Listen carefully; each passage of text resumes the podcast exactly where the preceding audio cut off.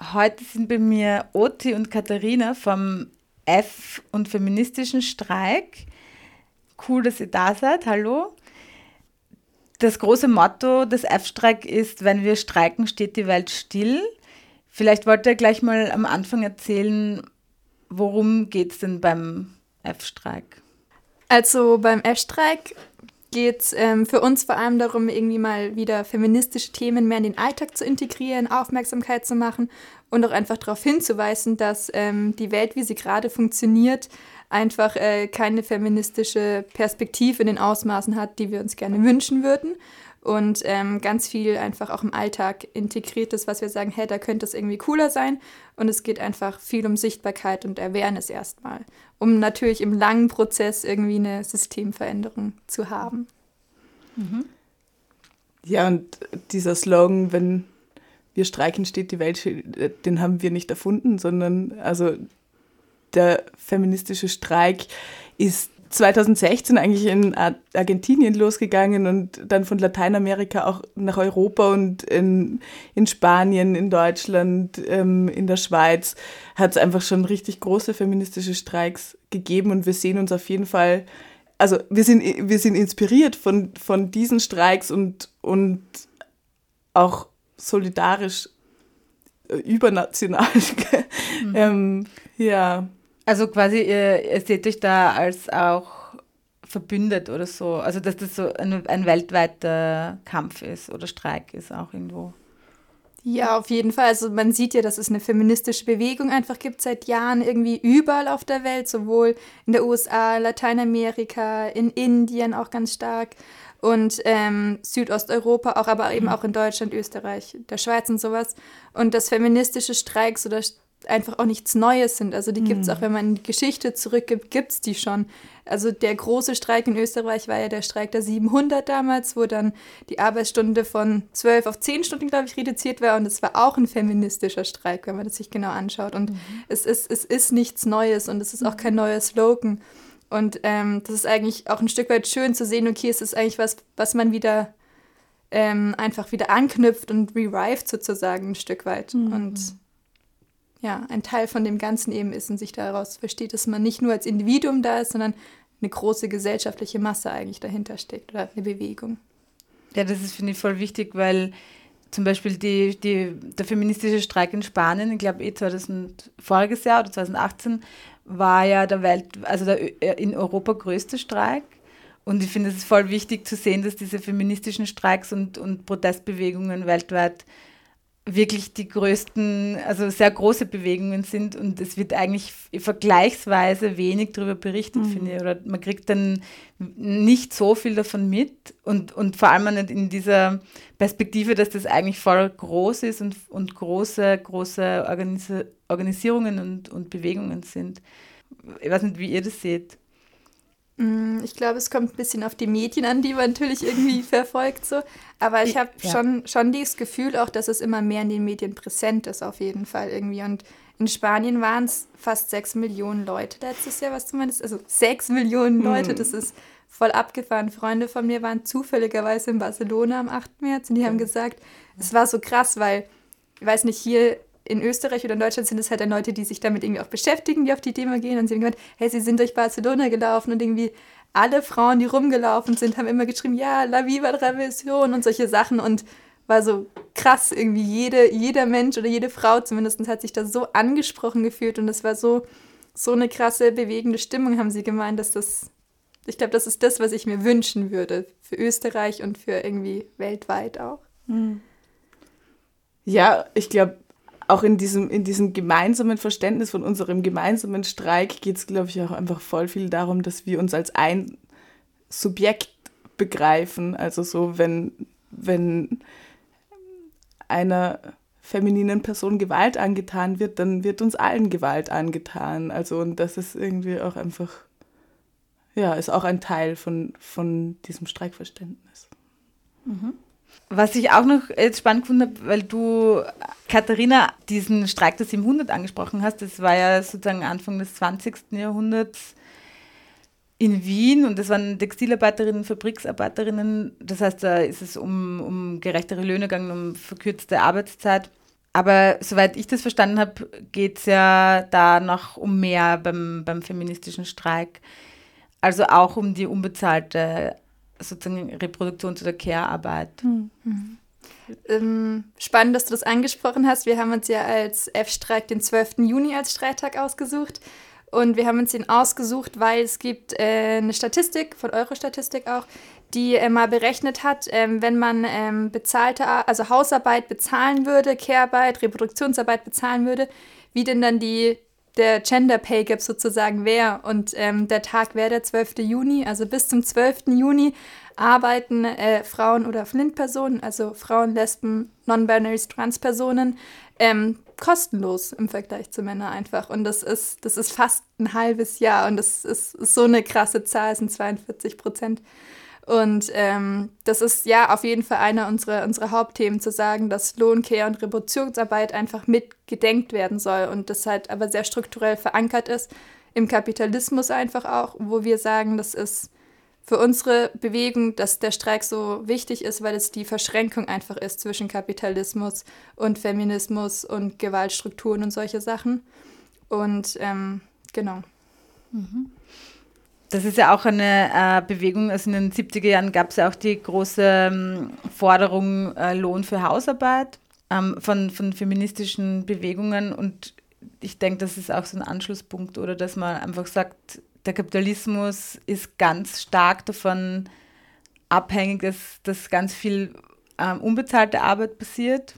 Dadurch ist es erst möglich, dass man sozusagen ähm, ja, marxistisch gesprochen äh, Kapital akkumuliert. Also dass überhaupt dieses System äh, Gewinne erzeugt. Das heißt, es ist ganz basic und wichtig, dass, es, dass unbezahlte Arbeit einfach passiert und das ist eben in erster Linie äh, machen das eben Frauen und ähm, Flint-Personen, so wie du es gerade vorher schon erwähnt hast. Deshalb finde ich das auch ganz spannend, auch nochmal zu betonen, dass es da auch sozusagen Verknüpfungen historische gibt, ja, die, also mhm. dass das einfach, ja, ihr einfach mhm. euch auf eine Geschichte bezieht mhm. auch in dem Sinn. Und einfach, also wirklich, wenn wir streiken, dann steht die Welt still. Mhm. Und vielleicht, also das ist was, was gut ist. die, die kann ruhig einmal stillstellen, diese Welt, und, ähm, und dann schauen wir, was wir eigentlich, also wie wir, wie wir eigentlich weiter, also wohin wir gehen wollen. Also es geht schon auch darum, eine feministische Utopie ähm, zu etablieren, immer mehr, sich gemeinsam darüber Gedanken zu machen und, und sie dann auch immer mehr zur Realität werden zu lassen. Mhm. Zu den Zielen will ich ja, noch ein bisschen später kommen, aber das ist schon mal wichtig. Ja. ja. Feministische Utopie, das ist schon mal, kann man schon mal so stehen lassen. Was mich noch interessiert ist, es heißt ja, also F Sternchen Streik, also feministischer und Frauenstreik. Vielleicht wollt ihr da noch was dazu sagen, wieso das äh, feministischer und Frauenstreik heißt. Ja. Und warum nicht zum Beispiel einfach Frauenstreik? Warum nicht einfach Frauenstreik? Ja, ähm, weil es einfach nicht einfach Frauen gibt. ähm, und wir da nicht in dieser binären Denke verhaftet bleiben wollen. Gleichzeitig ist Frau ein politischer Begriff, den wir brauchen und den wir nutzen und mit dem sich auch einfach nochmal Menschen explizit angesprochen fühlen. Ähm, voll wichtig, einfach ein, es ist ein feministischer Streik, das, das ist eine, eine Haltung, ein politisches Konzept, ich glaube, bei der Namensfindung ging es auch viel darum, dass wir ja versuchen, in sehr intersektionalen, sehr inklusiven Gruppe irgendwie zu sein. Dann haben überlegt, okay, wenn wir uns jetzt Frauen-Sternchenstreik, also ob wir uns erstmal Frauenstreik nennen, haben wir gesagt, so, okay, das ist sehr transphob, das ist auf jeden Fall nichts, mit dem wir irgendwie assoziiert werden wollen. Dann Frauen-Sternchenstreik dachten wir, hm, das spricht vielleicht schon einige Leute an, das ist irgendwie cool, aber immer noch exkludierend. Dann haben wir überlegt, ob wir nur feministischen Streik nehmen. Hm. Und dann haben wir aber auch gemerkt, halt viele Leute, die sich vielleicht nicht als Feministin bezeichnen, ähm, und noch nicht so stark in der Thematik drin mhm. sind, die das aber nicht cool finden und eher abschreckend finden würden und sich vielleicht eher mit Frau, Frauensternchenstreik identifizieren könnten. Und haben dann ähm, für uns eben die Lösung gefunden, dass wir einfach beides mit in den Namen nehmen, um möglichst diverse Leute auch anzusprechen ja. und die dabei zu haben und zusammen irgendwie zu überlegen, was das denn für uns heißt. Und zu der Frage, also du sagst intersektionaler Feminismus, das heißt ja eben auch, wie du schon auch gerade erklärt hast, äh, dass, dass ihr versucht, viele verschiedene Personen anzusprechen, was eben, also ich gehe davon aus, was Alter, Klasse, Ethnie oder Herkunft betrifft oder eben zum Beispiel, ich, mir ist aufgefallen, dass ihr halt auch darauf hinweist in euren Aufrufen, ob der Raum barrierefrei ist oder nicht. Mhm. Was ja total wichtig ist, um inklusiv eben zu sein. Da würde mich nur interessieren, was sind da eure Strategien, das auch zu erreichen oder was habt ihr für Erfahrungen bis, bisher? Ja, gute Frage. es ist, ist eine Challenge natürlich. Es ist immer eine Challenge zu sagen, okay, wir wollen jetzt divers sein, wir wollen intersektional sein. Und ähm, unsere bis jetzige Überlegung dazu sind, ist, dass wir versuchen, niederschwellig zu sein. Wir such, versuchen, ähm, eine Sprache zu benutzen, die jetzt nicht super, weiß ich nicht, marxistisch, akademisch oder sonst was ist, dass wir, wenn wir Sachen wie Flint intersektional benutzen, dass wir eigentlich sie auf jeden Fall im Nachsatz auf jeden Fall erklären, um halt irgendwie Leuten die Möglichkeit zu geben, Sachen zu verstehen. Wir haben ähm, immer wieder ein paar dabei gehabt, die nicht Deutsch gesprochen haben, hatten Flüsterübersetzungen zum Beispiel und ähm, haben jetzt auch ähm, versuchen oder sind im Kontaktaufbau mit verschiedenen migrantischen Organisationen, migrantischen Frauen auch. Und ähm, da zu gucken, okay, wie können wir die das für sie erleichtern, dass sie zu unseren Treffen kommen oder ein Teil davon sind und sagen, oh, sie haben vor Bock, aber sie würden gerne in einer kleinen Gruppe fungieren. Agieren, nicht fungieren. Und ähm, genau, und da zu gucken, was sind denn Möglichkeiten miteinander, sich zu vernetzen und alle mitzunehmen, irgendwie auch ein Stück weit, aber auch natürlich zu gucken, dass unsere Ressourcen irgendwo auch begrenzt sind. Wir sind, ist alles ehrenamtliches politische Arbeit natürlich und ähm, Möglichkeiten zu finden, die realisierbar auch sind auf jeden Fall. Mhm. Und es läuft sehr viel auch über persönliche Netzwerke. Ja. Und ich glaube auch, also das hatten wir vorher gerade noch besprochen, auch um eine persönliche Reflexion und ein also ja, ich, ich habe für mich zum Beispiel herausgefunden, ich, ich ähm, will auch das mehr ansprechen, wenn ich mich gerade unwohl fühle, weil das könnte Räume öffnen, auch wieder für andere Menschen. So, also herauszufinden, wie gehen wir miteinander um, wie gehen wir mit uns selber um, Gruppenprozesse ernst zu nehmen. So, also ja. Ja, das ist auch noch eine spannende Frage, die ich vorbereitet habe, nämlich zur Frage, wie ihr euch organisiert. Also wie sind die Treffen organisiert? Wie, wie werden zum Beispiel Entscheidungen getroffen?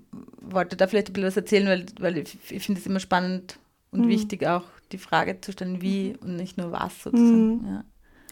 Ja, wir sind äh, da noch viel im Prozess, mhm, mhm. weil wir, wir sind ja relativ neu. Also es gab eine kleine Gruppe, die hat sich Anfang Oktober das erste Mal getroffen und dann ist im Dezember so ein erstes offenes Treffen gekommen, von dem wir ganz aufgeregt waren, weil wir nicht wussten, kommen fünf Leute mhm. oder kommen mehr. Es waren dann, glaube, knapp 40 und seitdem sind wir immer knapp 40 Leute tatsächlich, auch wechselnde, weil manche Leute nicht kommen können.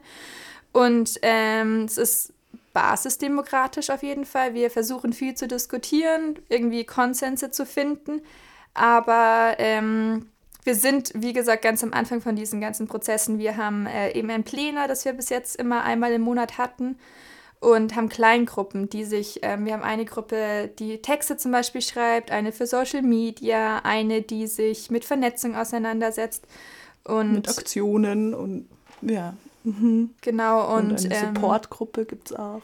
Ja, die All Genders ist, ja. weil wir ähm, in dem Prozess eben entschieden haben, dass wir im Plenum zum Beispiel Flint-only sind, weil wir ähm, uns einen Safe Space einfach machen wollten und gesagt haben, das ist jetzt nicht das, was wir zukünftig immer während haben werden, aber gerade ist das was, was wir wollen und versuchen einfach durch Kleingruppenarbeit und Diskussionen zu gucken, wo es hingeht irgendwie. Aber es ist jetzt nicht so, dass es eine Person gibt, die sagt, so und so ist es, sondern es ist wirklich sehr breit, die mhm. Entscheidungen. Und die Moderation zum Beispiel nimmt jedes Mal eine andere Person, damit das irgendwie so ein bisschen aufgeteilt ist. Wir hatten äh, gestern jetzt auch zum Beispiel ein Treffen, haben noch mal ein bisschen überlegt, wie wir uns jetzt ähm, für die nächsten Monate irgendwie organisieren, wo wir viel in Kleingruppen einfach arbeiten werden, versuchen digitale Räume zu uns irgendwie zu benutzen, was natürlich auch irgendwie eine Challenge ist und ich bin gespannt, wie es funktioniert so. Aber ähm, uns einfach viel thematisch jetzt mit auseinandersetzen. Wir haben eine Textegruppe, die sich jetzt ein so ein Statement, ein bisschen Manifest für uns formuliert hat, das jetzt in die verschiedenen Gruppen geht, da durchdiskutiert wird, geguckt wird, wie es weitergeht und dann zurückgearbeitet wird sozusagen mhm. und zu Ende formuliert wird. Und vielleicht wichtig auch einfach, also wir verstehen Streik als Prozess. Es gibt diesen Tag, den 12. Juni, ähm, aber der, da wird nicht dann alles super sein und, und, und auch das sich organisieren, ähm, sich vernetzen, Arbeitsformen finden, ähm, ist auch ein Teil vom Streik ähm, und ein, ein Teil von einem Transformationsprozess, in dem wir eben auch uns selber hinterfragen immer wieder und, und wo wir patriarchale Strukturen vielleicht auch einfach ähm, weitertragen und so weiter. Und ich glaube, das, das, das sind ähm, Aushandlungsprozesse, Transformationsprozesse, die mega essentiell sind ähm, dafür, dass das dann ja, dass wir, dass wir eine Transformation machen. Das heißt, dass dann die Dinge wirklich anders sind. so, mhm. ähm, ja. Also der 12. Juni ist nur der Anfang und sozusagen ja, oder ein Referenzpunkt, ja. also auf den wir irgendwie hinarbeiten und dann wieder woanders, also so oder oder also so. Und ja. es geht dann weiter. Es geht dann weiter nicht, auf jeden ja. Fall. Mhm. Obwohl ich würde nicht sagen, dass es damit anfängt mit dem 12. Juni. Ich finde, das hat, das hat, hat schon, angefangen. angefangen. Ja. Eh. Also die, die, die Demo, die Lieder Black, die Performance, die wir gemacht haben, das sind ja mhm. alles Teile, die da schon mit reinspielen zu unserem Ziel, mehr Aufmerksamkeit irgendwie jetzt erstmal zu haben, um dann irgendwie vielleicht Wandeln und Transformation zu haben. Dass wir jetzt hier sind und im Radio Helsinki sprechen, wir streiken gerade.